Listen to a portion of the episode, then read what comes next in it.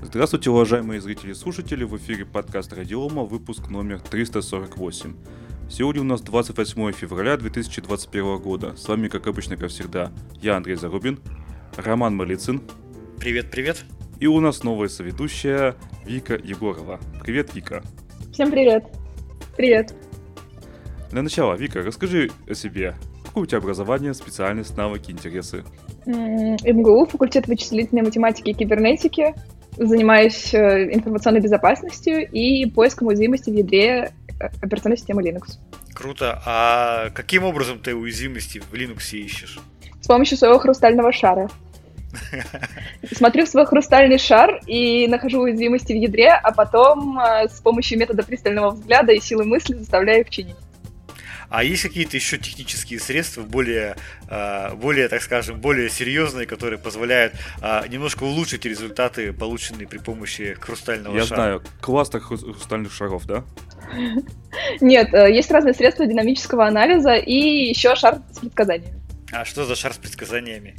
Ну, который отвечает да, нет, возможно. А, ну, все-таки, если, может быть, какой-то у тебя инструмент, ты каким средством э, инструментального там анализа пользуешься вот, в работе? В основном э, для поиска уязвимости в ядре используется средство Syscaller. А, Это ты, динамический анализатор для фазинга. Отлично, отлично. А, и ты уже, получается, ты уже, ты уже не студентка? Или ты еще студентка? Ну, я, я учусь в магистратуре. А, ну понятно. Ну, отлично. Как говорится, будем знакомы, а, будем вместе, надеюсь, дальше вести подкаст. А сейчас я предлагаю перейти уже к первым темам. Ну что, Андрей, а, мы с тобой в прошлом выпуске обсуждали введение цифрового рубля, да, насколько это вообще реально вообще в России или нет. А тут подуспели уже другие страны. США задумался над созданием цифрового доллара. А, и, соответственно, Китай начал уже тестирование а, цифрового юаня. Да, основные три, три основные, так скажем, экономики мира. Ну, я, конечно, про Россию тоже в тройку основных экономик включаю, может быть, это преждевременно, но тем не менее. А, основные мировые державы, так скажем, начали а, говорить о внедрении цифрового рубля. И вот буквально на днях зампред ЦБ Алексей Заботкин а, провел, так скажем, сессию в Клабхаус, на которой он и зампред э, ЦБ Ольга Скоробогатова рассказали а, о последствиях внедрения цифрового рубля для банков и граждан. И, соответственно, по сути прозвучала мысль о том, что введение цифрового рубля является неизбежным. Банки относятся к инициативе ЦБ по запуску цифрового рубля настороженно.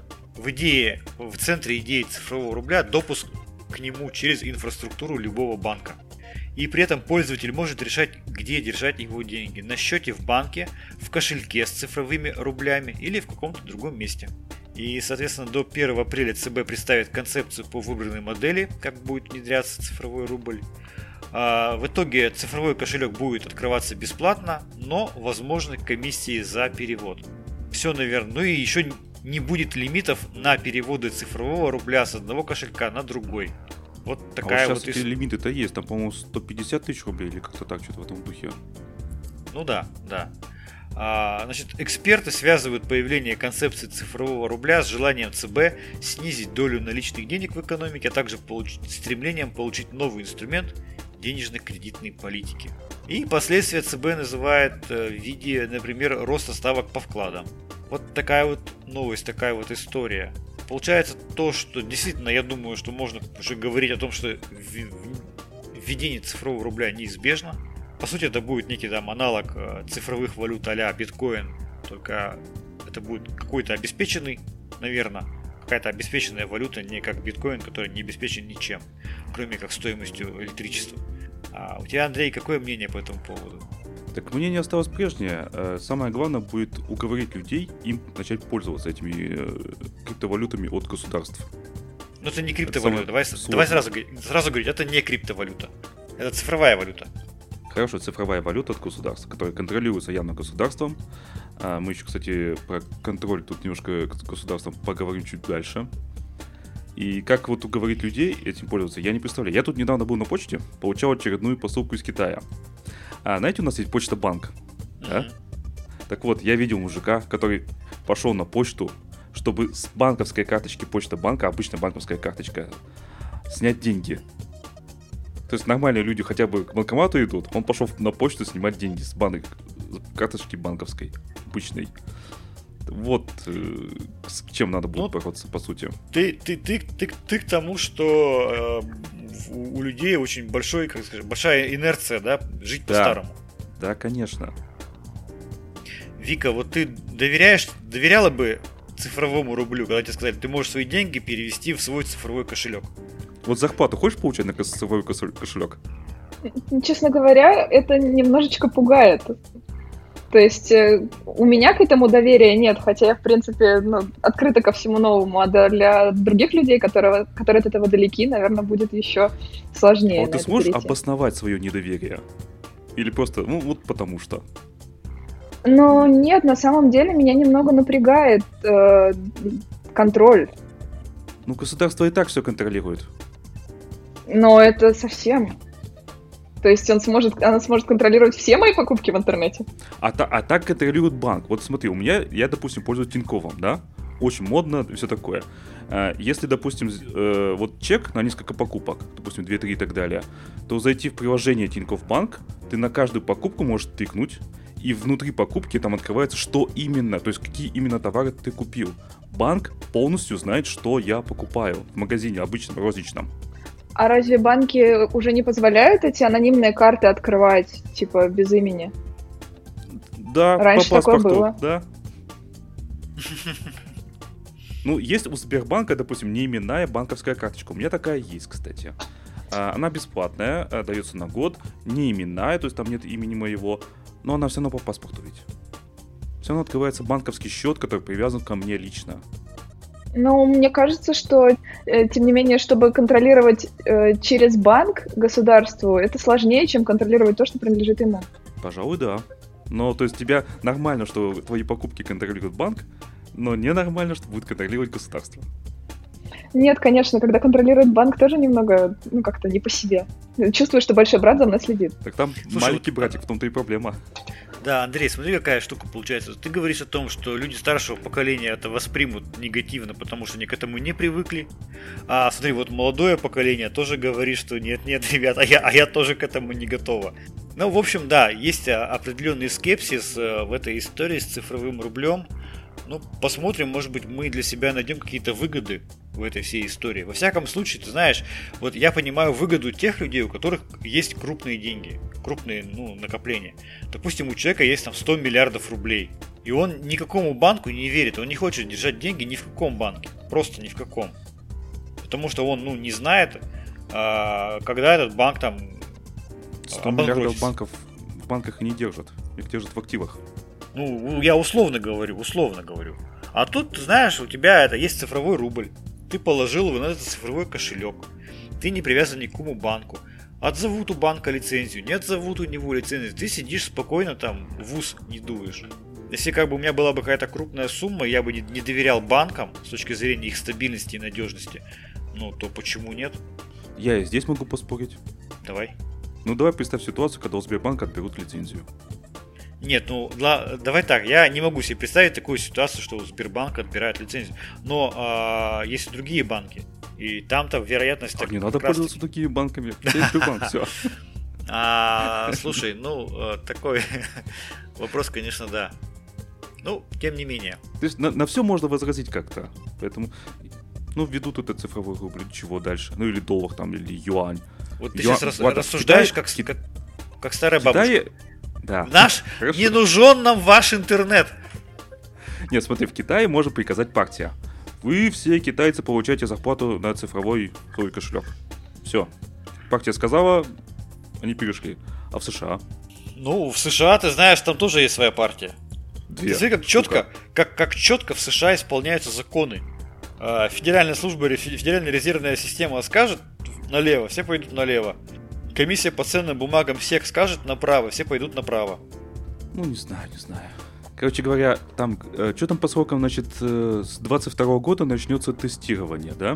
Ну вот в 22 году и посмотрим, как они придумают э, схему, как все это будет работать. Потому что мне, например, пока что непонятно ничего. Как все это будет функционировать, как они уговорять людей на это переходить, как получать зарплату туда, как тратить деньги оттуда и так далее Да. и тому подобное. А, ну, будем, короче говоря, как всегда, а, наблюдать за развитием сюжета. Сюжет интересный на самом деле по э, цифровому рублю. Мне очень интересно, как он будет, э, будет реализовываться. Да, давайте перейдем к следующей теме. Microsoft считает, что мы опять виноваты. Ну, как обычно, то бишь. Там, а, э, а именно, то, что вот э, в конце 2020 года там была большая кибератака э, на государство, на частные компании. И Мы об этом Microsoft рассказывали. посчитал, что... Да. а, посчитала, что вот у них есть некие свидетельства, не доказательства, а свидетельства о причастности разведки России к массовой кибератаке этого года, 2020 года. А, и нет свидетельств о том, что причастны другие государства. Следовательно, виновата Россия. Вот, вот тебе, вот Да. как юристу, такая аргументация как? Highly likely. Это, знаешь, это уже такая старая история, когда особенно, а- а- особенно вероятно, что это сделали русские. И все, этой, э- э- э- этой аргументации вполне хватает. Если раньше там говорили о необходимости четко идентифицировать нападающего, там, да, атрибуция следов там и так далее. Не, ну тут, Атрибуция тут так- это есть, это упоминается. Так. Смотри как. Нет, атрибуция это когда четко говорят, вот этот человек там, да, из России и так далее. А тут смотри, какие критерии.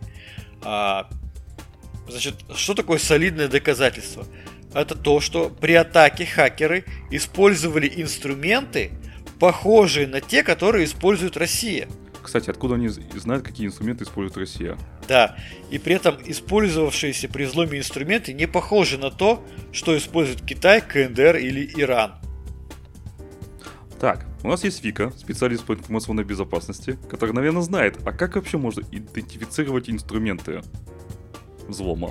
Знаете, раньше, э, когда-то, да, пару лет назад, может быть, была история про то, как э, китайские хакеры устроили атаку, но написали в своем коде комментарии на русском, причем довольно глупые, типа называли переменные переменная, и пытались так спрятаться ну, А, за спинами русских, потому китайские. что во всем всегда виноваты русские. Ну, говорят, что да. Откуда же мне знать? А, говорят. Ну тогда да. А, Ну, в общем, русские-то так не делают. Так То что это точно считаешь- были не они. Да, то есть ты считаешь, что в целом а, могли просто как бы, да, а, подставить Россию и использовать какой-то инструмент, который там характерен там, для другой страны. Конечно, тем более Россию очень легко спрятаться за спиной России, потому что русские хакеры всегда во всем виноваты. Нет, не всегда. Еще есть северокорейские и китайские. Ну вот смотри, Вика, Ну. вот ты по сути как... Вот давай так, вот ты по сути русский хакер. Ты ищешь уязвимости в ядре Linux. Вот ты, как русский хакер, скажи, пожалуйста, а есть как бы основания подозревать русских хакеров реально? Или из этих доказательств как бы, ну, оно не следует? Но если бы можно было увидеть доказательства, можно было бы сделать какие-то выводы. А так, мне все это кажется просто обвинением русских, как и всегда. В общем, короче говоря, Русские вмешиваются следующий. в американские выборы, русские вмешиваются везде. Следу- Вывод следующий. Русские хакеры не признают предъявленные доказательства со стороны президента с- э, Microsoft и требуют показать нормальные доказательства. Ну да. Короче, нам, мы, нам, мы, мы считаем, нас это не, не, не, не устраивает. Русские хакеры только что в эфире радио сказали, что нет, Э, Это не не мы. канает. Это не мы, да. Это не мы, Вика, ты точно не причастна к этому? точно. Абсолютно. Ну, все, значит так оно и есть. Тему закрыли. да. Да. А, Давайте дальше. У нас тема продолжения а, контроля со стороны нашего любимого государства. А, Федеральная налоговая с- система. Служба. Служба. Служба. Система. Да. Это Ты с ФРС спутал. Да. Э, Создаст сервис для хранения электронных чеков. Это, наверное, как раз то, что не очень хочет э, Вика. То, что государство будет видеть э, точно, что она покупает, что мы все покупаем. И с одной стороны, если купил там, не знаю, картошку, вроде ничего страшного, да, казалось бы. Подумаешь, ну государство об этом узнает. Все покупают картошку. А если, допустим, даже не знаю, Что-то интимное купил. да, что-то интимное, в интим-шопе, допустим, то уже она не хочется. С одной стороны, как бы пофигу, потому что, ну, какая разница государству, что я там купил, там, не знаю, что-то в интим-шопе. А с другой стороны, как-то и некомфортно. Нет, Правда ну, давай так, давай так. Мы IT-подкаст. Давай рассуждать, во-первых, с точки зрения IT истории.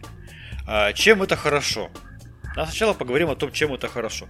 Первое, это можно убрать огромное количество бумаги из нашей жизни. А, когда ты покупаешь товар, ты хранишь чек. С чеком что происходит через некоторое Выцветает. время? Он выцветает. Поэтому, чтобы он не выцветал, ты что делаешь? Ты его ксерокопируешь и хранишь уже там ксерокопию плюс чек и так далее. На предприятиях та же самая история. Кассовые чеки, розница, они просто, ну, эти чеки там постоянно подкалывают, прикрепляют, там то же самое. Бухгалтерия э, ксерокопирует эти чеки. То есть, да, вместо того, чтобы даже там одной бумажки одного чека, там, ну, фискальный чек еще делается, потом э, ксерокопия, там все это подписывается, учет. То есть, это, ну, реально, это огромное количество, ну, бумажного документа оборота, от которого можно избавиться достаточно простым способом, да, создав федеральную базу хранения этих чеков электронных, тем самым у предприятий, там, у малого бизнеса будут сокращаться расходы на вот эту всю бумажную ерундистику, там, да, меньше бухгалтеру, там, который э, собирает первичку, да, вот это сейчас особо, особенно такая сложная тема для э, розницы, там, да, когда не могут найти какую-то первичку, какие-то первичные там документы, те же чеки. Да, это сокращение времени, сокращение сил. А, можно там, ну, более какую-то квалифицированную работу выполнять бухгалтеру, нежели как сидеть и подшивать чеки, их ксерокопировать, там, покупать ксерокс, там, заправлять его. Ну, то есть огромное количество ну, бумажной волокиты, документа оборота, оно просто может уйти сразу. Ты в любой момент, в любой момент времени поднимаешь эту запись чека, и вот у тебя. А, ты пользовался когда-нибудь электронными чеками цифровыми? Кто из вас пользовался электронными цифровыми чеками? Ради теста пользовался. Какими? Ну, то есть способ потестировать. Я мог, да, там можно было, а, то есть на кассе сейчас. А, я чуть больше года назад как раз работал в одной компании, которая розничная и оптовая торговля. И там мы тестировали возможность э, э, вот этих электронных чеков. То есть на кассе человек э, приходит, покупает товар, оплачивает его и говорит свою, допустим, почту, куда ему прислать этот чек.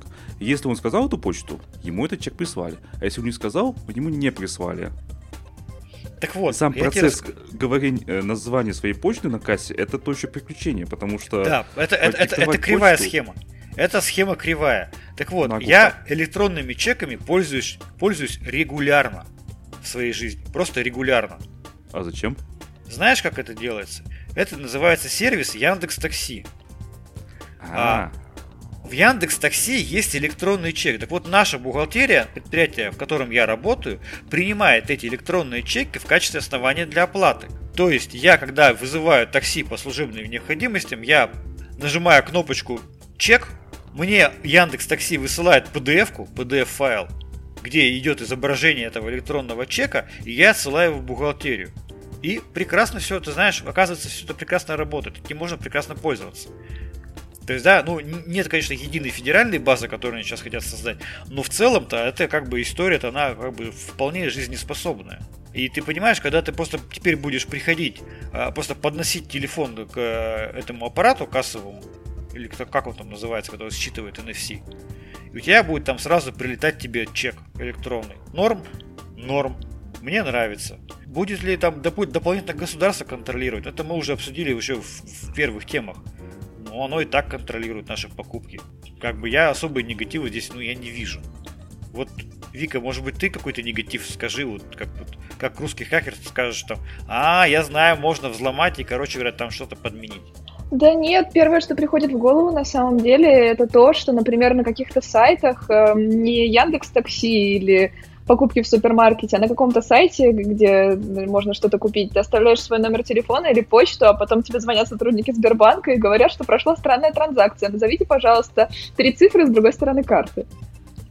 А, то есть ты ну-ну. имеешь в виду, что это открывает поле для всяких мошенничеств, мошенств. Ну да, и вообще они же продают базы телефонных номеров. То есть, э, получается, мы сами добровольно отдаем свой номер телефона, чтобы нам прислали чек, а потом получаем кучу спам-звонков. И то же самое на почту. В общем, Вика выступает целенаправленно, последовательно в течение уже ряда тем, выступает за увеличение приватности. Вика, ты когда киваешь, это на записи не слышно. Да, я выступаю за увеличение приватности. Вот, ну посмотрим, да, Андрей, как, как ты считаешь? Или у тебя только какое-то свое мнение по этому поводу? Вика, а ты понимаешь, что твое стремление к приватности в современном мире, ну, как бы не актуально? Да, конечно, но я все равно не очень хочу раздавать свой номер телефона кому попало. Ну, кому попало, тебя никто особо не призывает. Нет, эта же штука, по идее, вся должна быть автоматизирована. То есть... Вот именно. Ну, например, в супермаркете рядом с домом, если я хочу электронный чек, я прошу отсканировать свою эту карту, карту постоянного покупателя или вроде того, и там уже есть моя почта, и на эту почту мне приходит электронный чек. Наверное, знаете, как можно автоматизировать? По банковской карте, когда мы расплачиваемся, она же привязана лично ко мне. Так, и? Ну вот, соответственно, если я расплачиваюсь своей банковской карточкой личной, значит, чек должен прийти на мой личный аккаунт. В налоговой. Ну да, или храниться где-то, типа, в, в Сбер онлайн. Да. Нет, там а, мы говорим про налоговую. Да, я, я, да. Я, я напоминаю, что э, налоговая, федеральная налоговая служба Российской Федерации это одна из самых автоматизированных служб, э, которая, по сути, контролирует огромное количество э, событий, которые осуществляются там, грубо говоря, вот э, в сфере покупок, приобретений, там, платежей и так далее. То есть, если раньше можно было создать какую-то фиктивную платежку и ее где-то подсунуть, то теперь эта фиктивная платежка, она будет очень быстро выявлена. Потому что э, сразу в базе данных будет видно, что такие платежи не проходили. А, и, соответственно, а, эта же история, она, с одной стороны, для кого-то будет удобной, а для кого-то она будет неудобной, потому что а, для предприятий, которые там как-то мошенничают или хитрят с чеками, да, вот скрыть какие-то действия, мероприятия будет уже сложнее. Потому что, если он скажет, я чек там потерял, там, да, или пока там э, налоговая не придет с камеральной проверкой на предприятие, с, с попыткой реально посчитать эти чеки, там, ну, можно не выявить какую-то там операцию, там, или ряд операций. А тут уже все, тут уже не скрыть, наверное, будет. Поэтому предприятие, как мне кажется, розничной торговли, вообще розница, которая какие-то махинации там с чеками делала, им будет уже сложнее это все скрыть и спрятать. Для них это, возможно, будет и негатив мне так кажется. Ну, понятное дело. Но я лично, как э, не владелец бизнеса, только за. За то, чтобы они платили налоги. Какой ты добрый. В полном добрый. объеме. Добрый ты, Андрей, добрый. Да. Люди, может Еще, быть... Вот, пусть они придумают, как они бороться с серыми зарплатами. Налоговая придумает пусть. А то как-то, да. насколько мне известно, рынок серых зарплат, ну, рынок, а, очень велик в России по-прежнему. Ну да, но начнем, начну с чеков. Начну с чеков. Э, давайте дальше я предлагаю переходить. Э, Андрей, расскажи про менеджер паролей, пожалуйста. Что там с ним случилось? Менеджер паролей LastPass. Это та штука, которой я пользовался несколько лет, по-моему, даже. Я не помню, по-моему, даже покупал э, этот, как платный аккаунт какое-то время. И я постепенно от него ушел. Ну как, да. Потому что вот, кстати, это к вопросу о приватности, что мои пароли хранятся где-то там в облаке, и если вдруг что, то у меня все теряется. У вас паса были проблемы со взломом базы, правда там база, ну так она шифрованная, то ничего не утекало, вроде бы как. В всяком случае нас так заверяют, что ничего не утекало. А, утекал только мастер-пароль, это, кстати, тоже очень критично важно, можно сказать, потому что ломая мастер-пароль, вы получаем доступ ко всей базе паролей. И оказалось внезапно, что у LastPass, которое приложение именно для Android, тут не про iOS, не про а, ПК, только Android устройство идет речь, что у него аж 7 э, трекеров.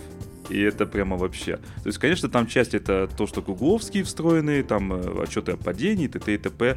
А, но есть, допустим, как некие, я вот такие не знаю, Apps Flyer, Mix Pane и сегмент.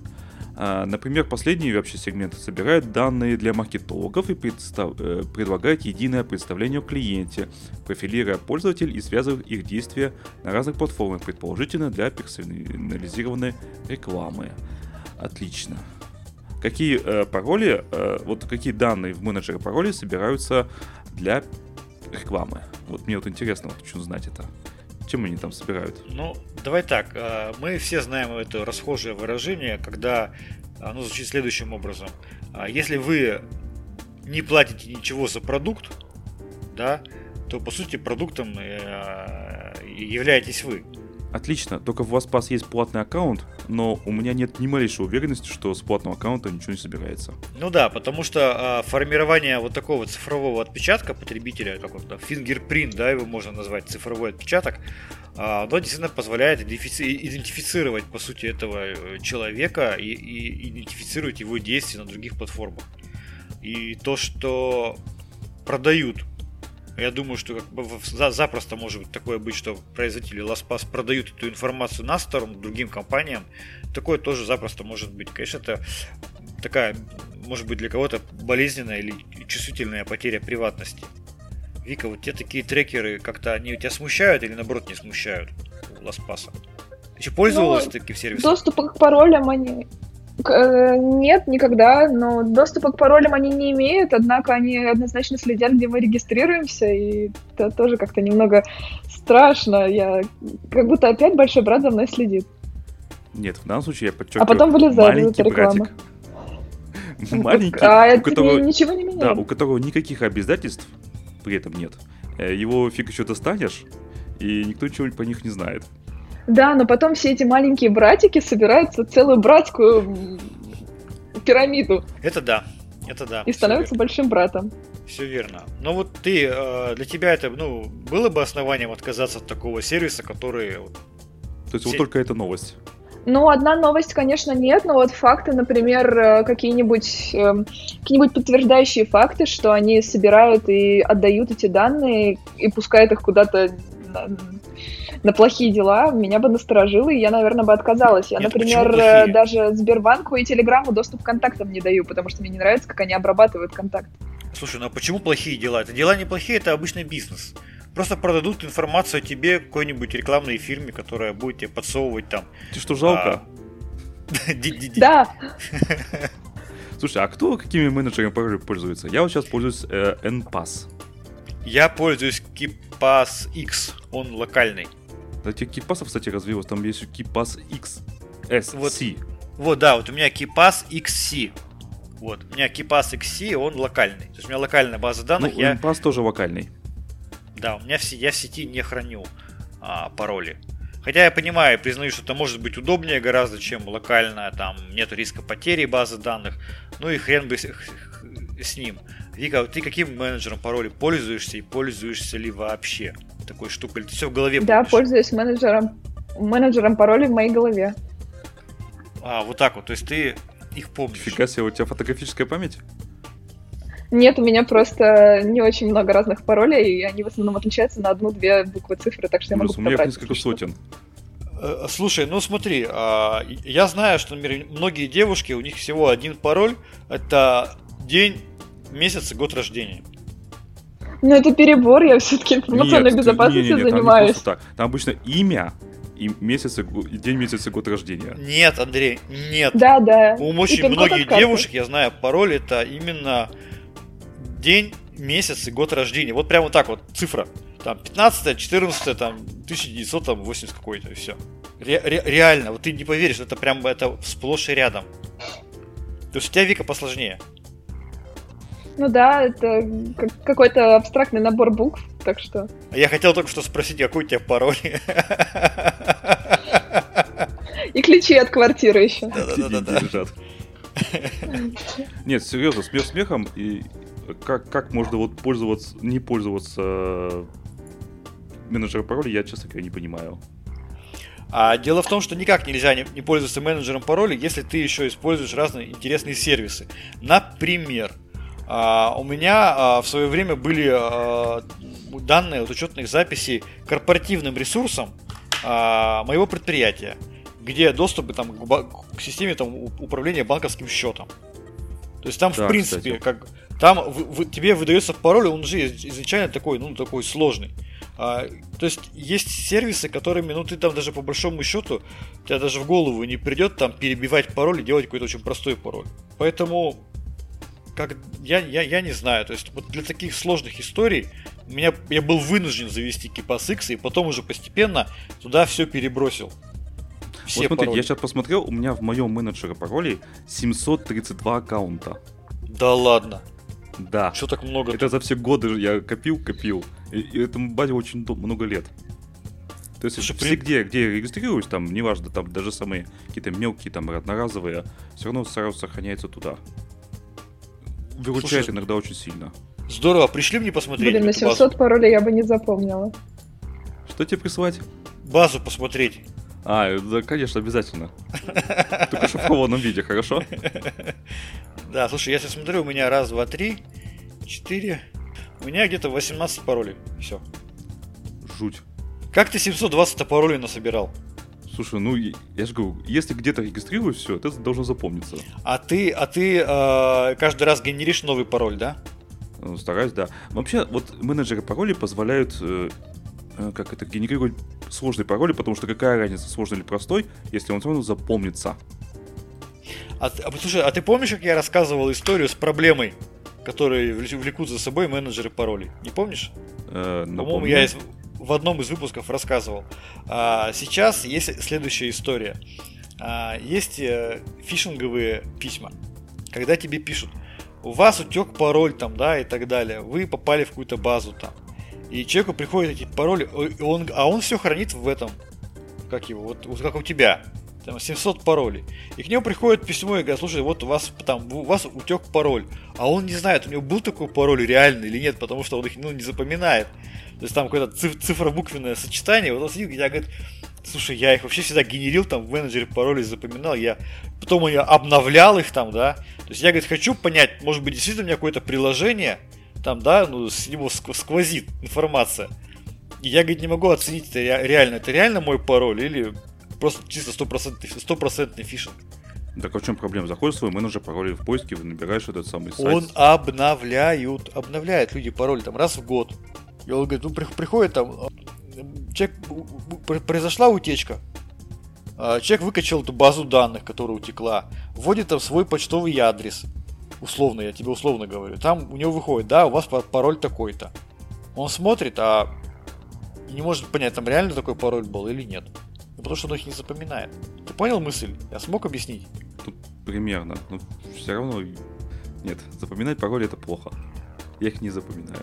Я помню, там несколько мастер-паролей, там основных. Там э, основной почты Гугла, ну, гугловский, просто чтобы знать. Мастер-пароль это менеджер паролей.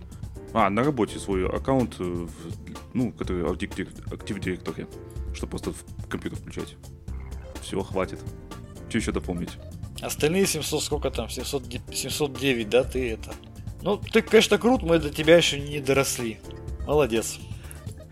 А, ну Давай Вика дальше. просто молодая, вот пройдет лет 10, у нее накопится база паролей. Я прям сейчас яростно начну регистрироваться на всех форумах подряд, чтобы к следующей неделе догнать.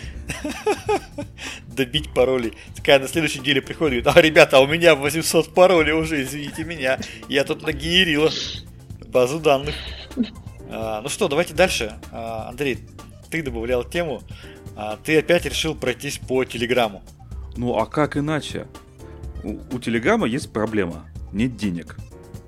Как Павел Туров решил э, с этой проблемой разобраться? Взять в долг.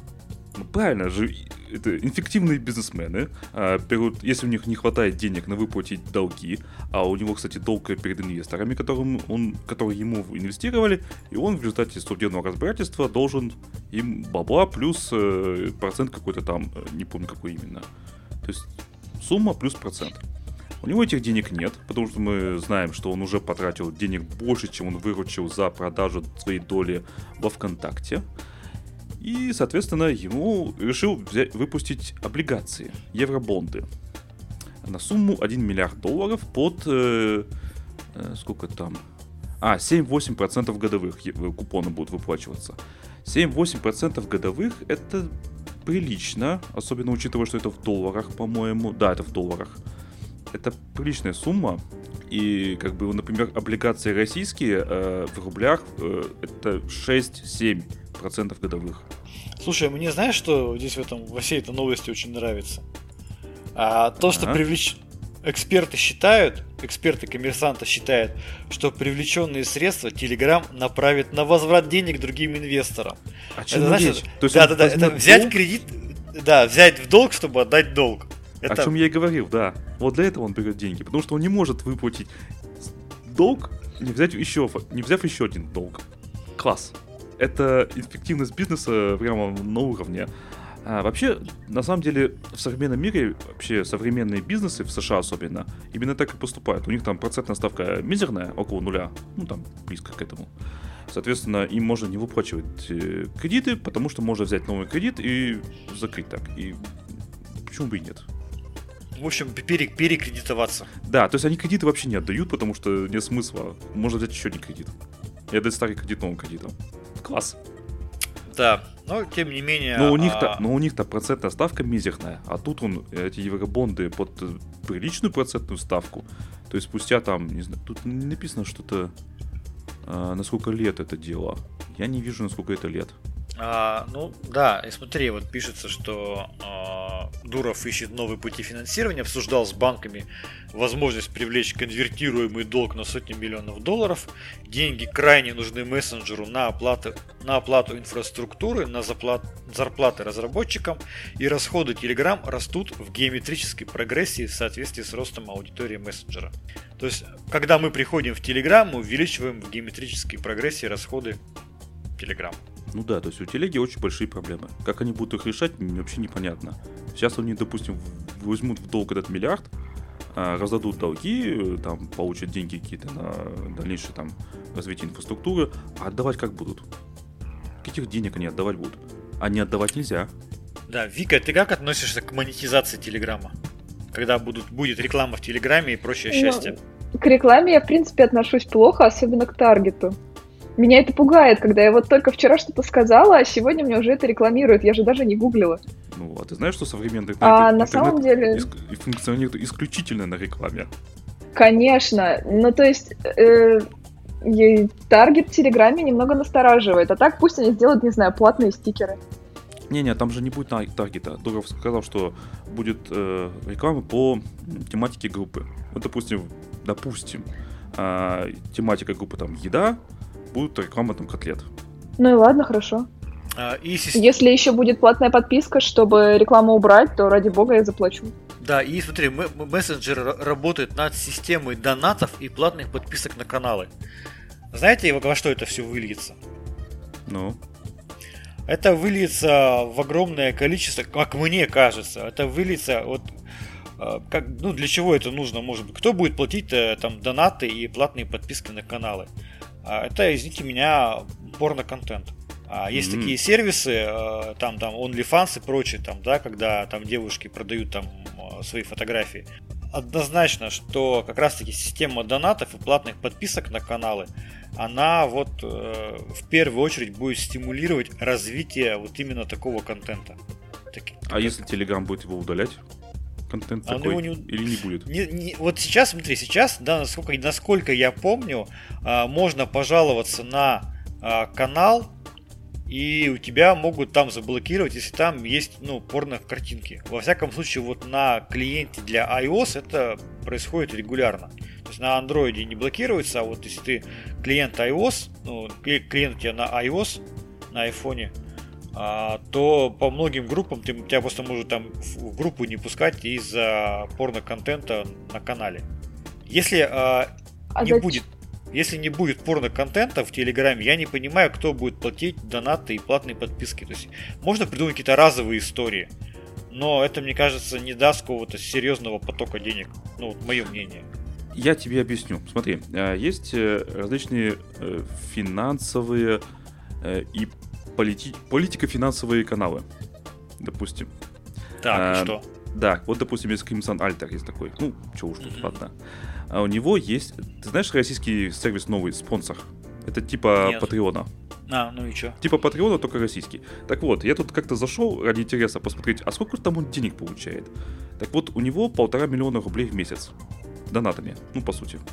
Вопросы? А, ну, я удивлен. Я, честно говоря, не ожидал, что можно там получать какие-то реальные донаты и платные подписки на политические каналы. Потому Нет, что это, их столько это именно много. подписка на, то, на доступ к контенту. То есть ты платишь их, их сто... доступ к контенту. Вот политических каналов столько, что я готов уже платить деньги, чтобы их не видеть а не за то, чтобы получить доступ. Я, кстати, слышал, что Вика пыталась что-то сказать, а мы ей не дали сказать. Я хотела спросить, зачем Телеграму удалять порно, если он будет на нем зарабатывать? Отличный вопрос. Да, зна, зна, зна, просто, возможно, моя логика тогда она неправильная. Но как я вижу, вот э, реально там ну, большой денежный поток идет э, на оплату вот этих как бы платных ресурсов на доступ к всяким фотографиям и видеоконтенту эротического содержания. Там э, э, этот бизнес... Но тогда тогда придется указывать возраст в профиле, чтобы был доступ к ним, иначе это уже все. Ну да, либо, либо они скажут, это будет э, разрешено, но только в рамках закрытых там 18+, и это, соответственно, потеря приватности там, да, и прочие другие эти. Ну, какая приватность, если там привязан номер телефона? О чем? Есть еще каналы с анализом всяких акций и прочего. Слушай, они есть. И за это люди готовы платить, но это небольшой процент. Я считаю, что ну, это да. небольшой... Но есть еще инфо-цыгане. А это кто? А. Ну, Ну, инфобизнесмены. люди, которые продают... Да, да, которые продают свои знания, в кавычках, э, в интернете. И очень многие люди покупают это. То А, есть, типа эм, коучи начиная всякие? от... Ну да, начиная от спортивных каких-то и заканчивая вообще всем подряд. А, ну, Типа, да, как стать счастливым? Вот, как вариант, да, я согласен, что это может быть платформой для, для продажи вот таких курсов. И сейчас как раз Telegram же, они же вы- выкатили обновление новое свое, а, в котором а, они сделали возможность сделать как-то безлимитные группы, но которые только там в режиме только там чтения, там какая-то такая история была, какое-то было у них обновление недавно, я сейчас уже не помню. Ну, возможно, они пойдут в эту сторону, монетизация. Ну, и вот мое личное мнение... Тем более... Извини, просто мое личное мнение скептичное, что по монетизации, по донатам и по платным подпискам может реально взлететь только эротический контент. Вот, ну вот я такой пессимист. Я не верю там в то, что люди будут системно платить за знания. Не, на самом деле у Телеграма есть э, отличный способ монетизации. Берем Телеграм с его 500 миллионами э, пользователей и вводим платную подписку 1 доллар в год. Все, у тебя 500 миллионов долларов в кармане. Не, А, ну, как вам? как вариант. Или люди уйдут в другой бесплатный мессенджер.